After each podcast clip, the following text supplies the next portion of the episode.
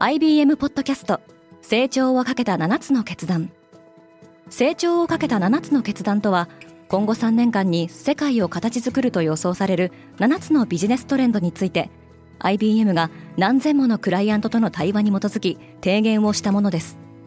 このポッドキャストでは変化の激しい時代において企業が下すべき成長をかけた7つの決断について日本 IBM の7人の専門家と考えていきます。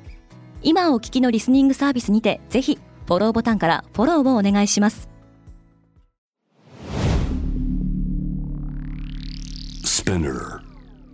おはようございます。平野真由です。3月30日木曜日。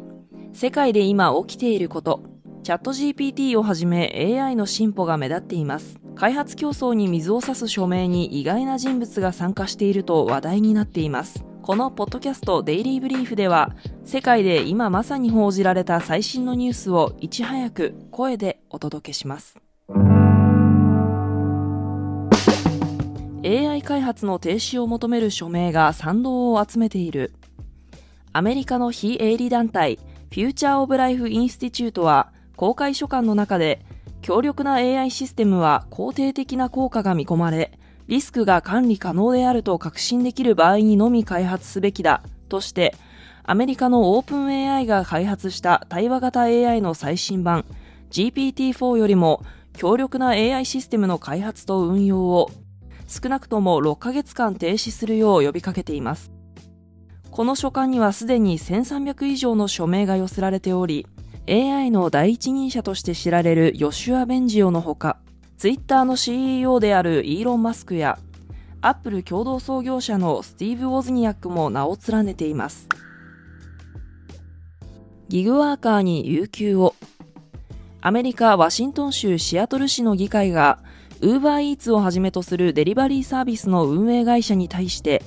労働者に有給休暇を与えるよう義務付ける法案を可決しました。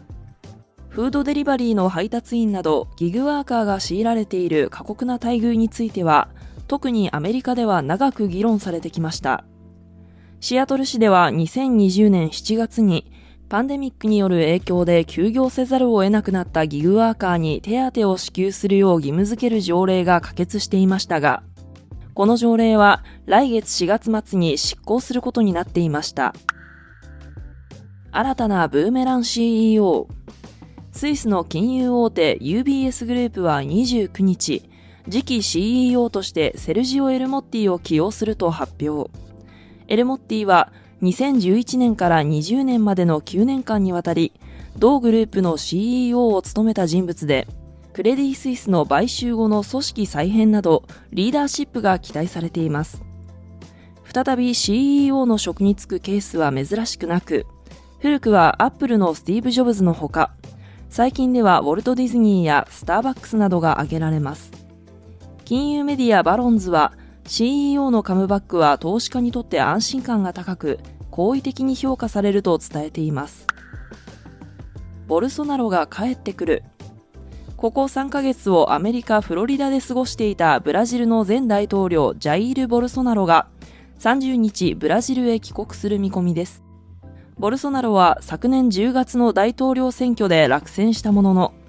ブラジル国内の保守派に未だに大きな支持層を抱えています。今年1月には支持者の一部が議会などに侵入し、破壊する行為に及びましたが、ブラジルの最高裁判所は、ボルソナロがソーシャルメディアに投稿した動画が暴動を扇動したと認めています。その他、過去に320万ドル相当の宝石類をブラジルに違法に持ち込もうとしたとされるなど、疑惑の尽きないボルソナロですが、2026年の大統領選への再出馬を示唆する発言もしています。インドでは今年も記録的熱波に見舞われるかもしれない。今年2月に1901年以来となる暑さを記録したインドの気象当局は、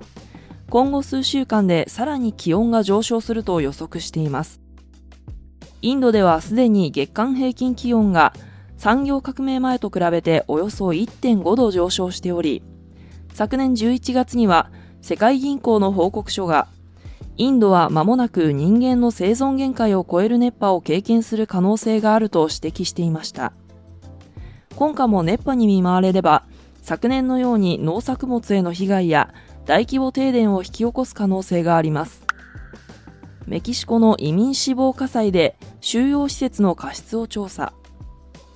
アメリカと国境を接する地域にあるメキシコの移民収容施設で火災が発生しこれまでに少なくとも38人が死亡しました。メキシコ北部のシウダーフアレスにはアメリカへの入国を目指す移民が1万人以上待機しているとされています。メキシコのロペス・オブラドール大統領は強制送還されると聞いた移民が自らマットレスに火をつけたことで発生したと説明しています。一方公開された防犯カメラの映像では収容室の鍵を開けるよう求める移民の前を施設職員が素通りする姿が確認されておりメキシコ当局は施設側の過失についても調査を進めています。今世界で起きているニュースをいち早く受け取りたい方はデイリーブリーフをぜひ Spotify、Apple Podcast、Amazon Music などでフォローしてくださいね。平野真由でした。今日も良い一日を。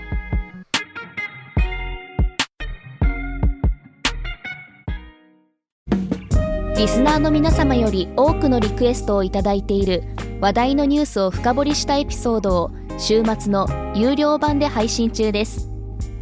今なら1ヶ月無料トライアルを実施中。詳細は概要欄に記載しています。この機会にぜひ聞いてみてくださいね。感想ご意見もお待ちしています。